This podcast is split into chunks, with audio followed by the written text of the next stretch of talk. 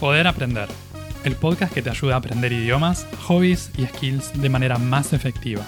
Acá hablamos sobre hábitos de aprendizaje, práctica deliberada y estrategias para aprender mejor. Mi nombre es Walter Freiberg y te invito a desarrollar tu poder de aprender para alcanzar tus metas personales y profesionales.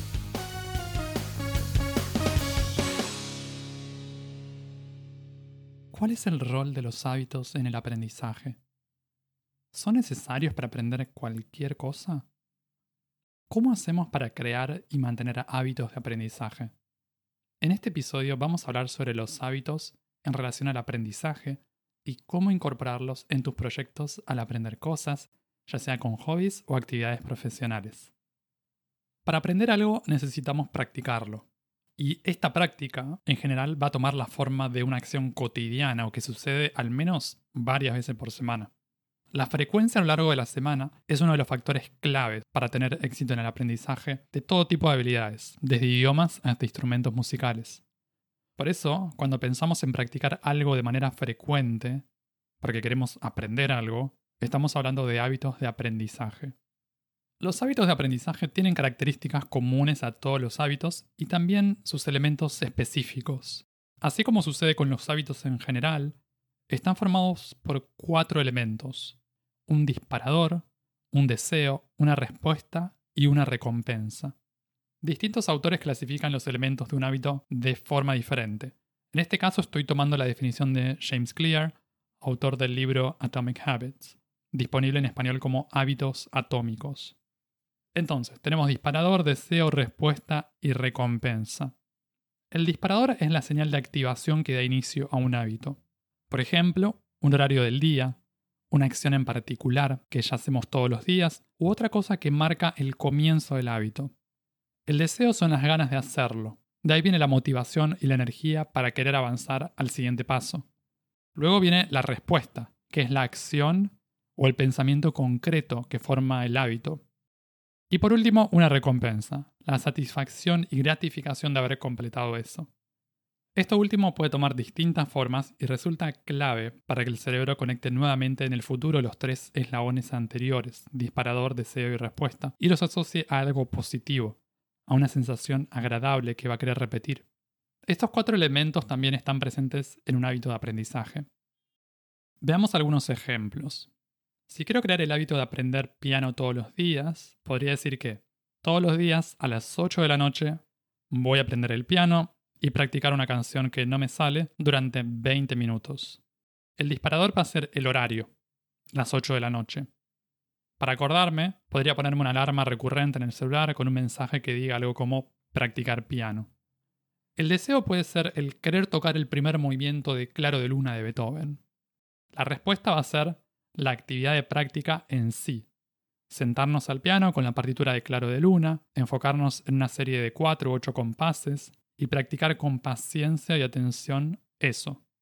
La recompensa puede ser, cuando se cumplan 20 minutos de practicar, darnos el permiso para tocar una pieza u obra fácil que nos guste mucho.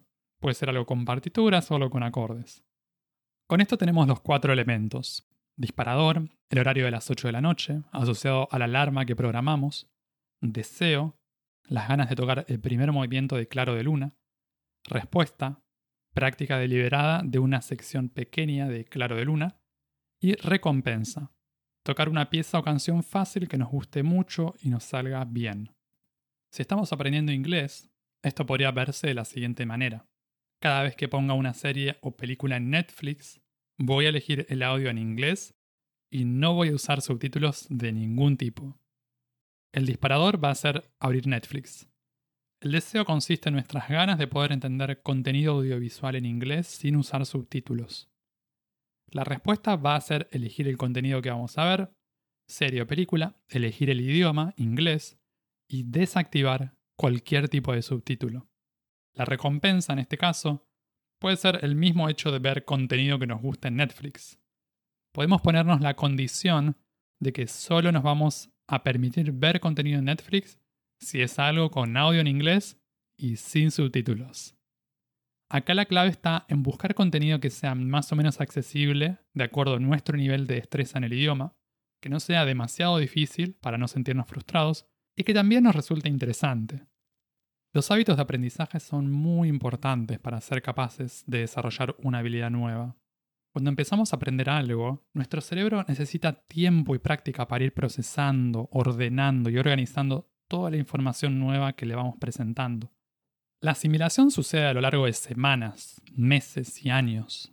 Por eso necesitamos desarrollar hábitos sólidos y mantenerlos a lo largo del tiempo.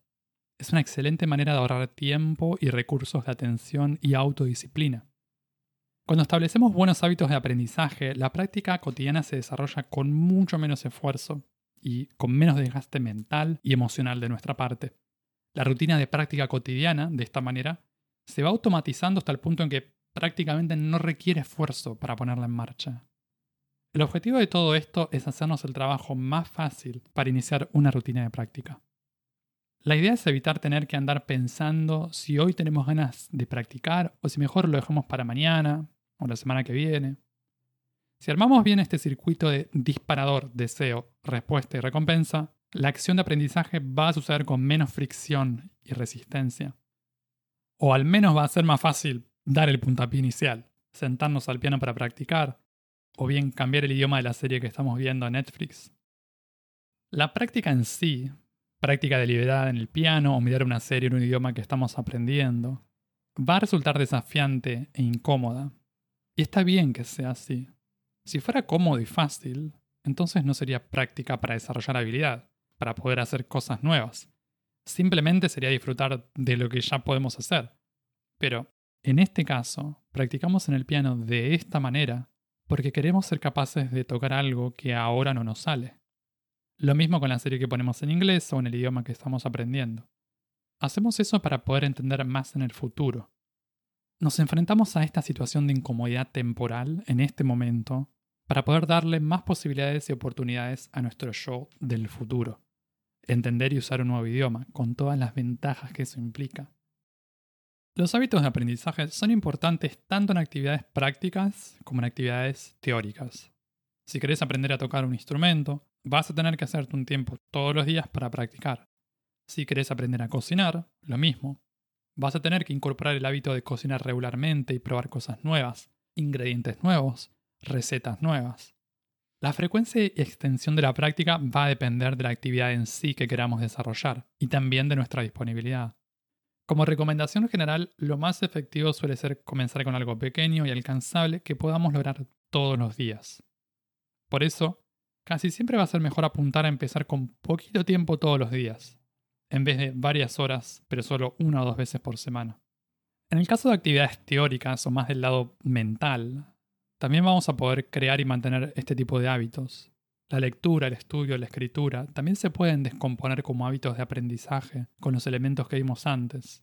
Disparador, deseo, respuesta y recompensa. Si tomamos clases o participamos de cursos e instancias de formación, Podemos tener en cuenta esos días para balancear la cantidad de práctica y estudio que hacemos por nuestra cuenta.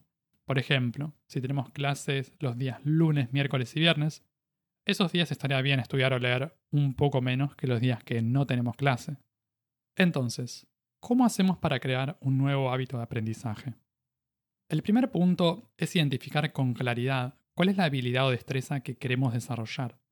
Acá va a ser importante investigar cuáles son las opciones que tenemos a disposición para practicar y aprender eso que elegimos. Existen muchos métodos y distintos ángulos para acercarnos a una habilidad en particular. Sea cual sea nuestro objetivo final con eso que queremos practicar, podemos crear un plan, una estrategia para llegar ahí. Ese plan va a incluir uno o más hábitos de aprendizaje. Después de haber reflexionado sobre las razones por las que queremos aprender eso que nos interesa, podemos pensar en cuáles son los hábitos que nos pueden ayudar a hacerlo realidad. Las actividades físicas van a incluir algún tipo de actividad corporal. En general van a consistir en practicar algo físicamente. A veces también pueden incluir actividades teóricas, aprender sobre los fundamentos teóricos del dominio que nos interesa. Una vez hayamos elegido el hábito que nos interesa, va a ser cuestión de diseñarlo según la fórmula que vimos antes. ¿Cuál va a ser el disparador de este hábito? ¿Cuál es el deseo que nos mueve a completar la acción? la rutina y a querer establecerla como un hábito. ¿En qué va a consistir esa acción de aprendizaje? ¿Cuál es la recompensa de la acción? El último eslabón, la recompensa, puede ser algo separado o puede estar integrada en la misma cadena. como vimos en el ejemplo de mirar algo en Netflix en inglés. Ahí la recompensa de mirar contenido en inglés era poder mirar algo en Netflix, ya que era el único idioma permitido. Crear un hábito de aprendizaje puede llevarnos más o menos tiempo, según el hábito de qué se trate, según nuestra experiencia personal creando hábitos y otras variables. En general, estamos hablando de al menos varias semanas, aunque pueden llegar a ser varios meses. En realidad, no importa tanto cuánto tiempo nos va a llevar incorporarlo como hábito. Si es algo significativo para nosotros, vamos a querer hacerlo de todos modos. Una vez que el hábito quedó establecido, entramos en la fase de mantenimiento.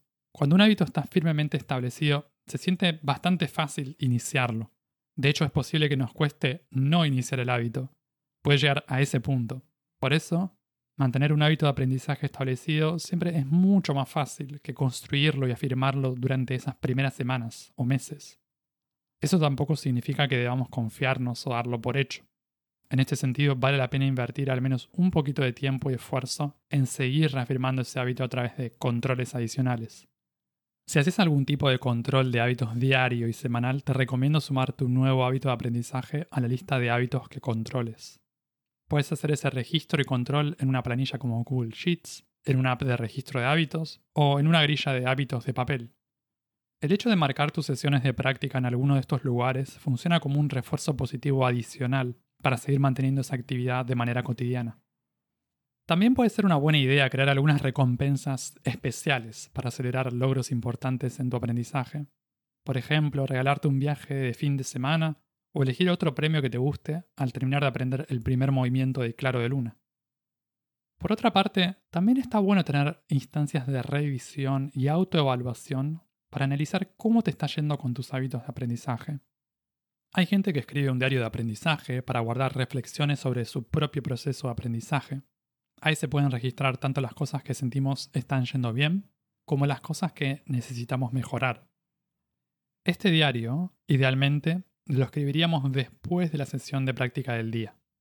Si preferís hacerlo con menos frecuencia, puedes tener una instancia semanal para hacer esto mismo, con un resumen de lo que pasó durante los últimos 7 días, según lo que recuerdes.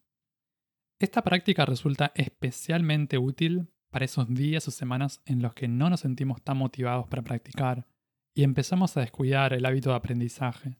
Si nos propusimos practicar todos los días, 7 días a la semana, y hay un día que no practicamos, no pasa nada. Ahora, si ese día por semana después se convierte en dos días o tres días sin practicar, vale la pena detenernos a ver qué está pasando.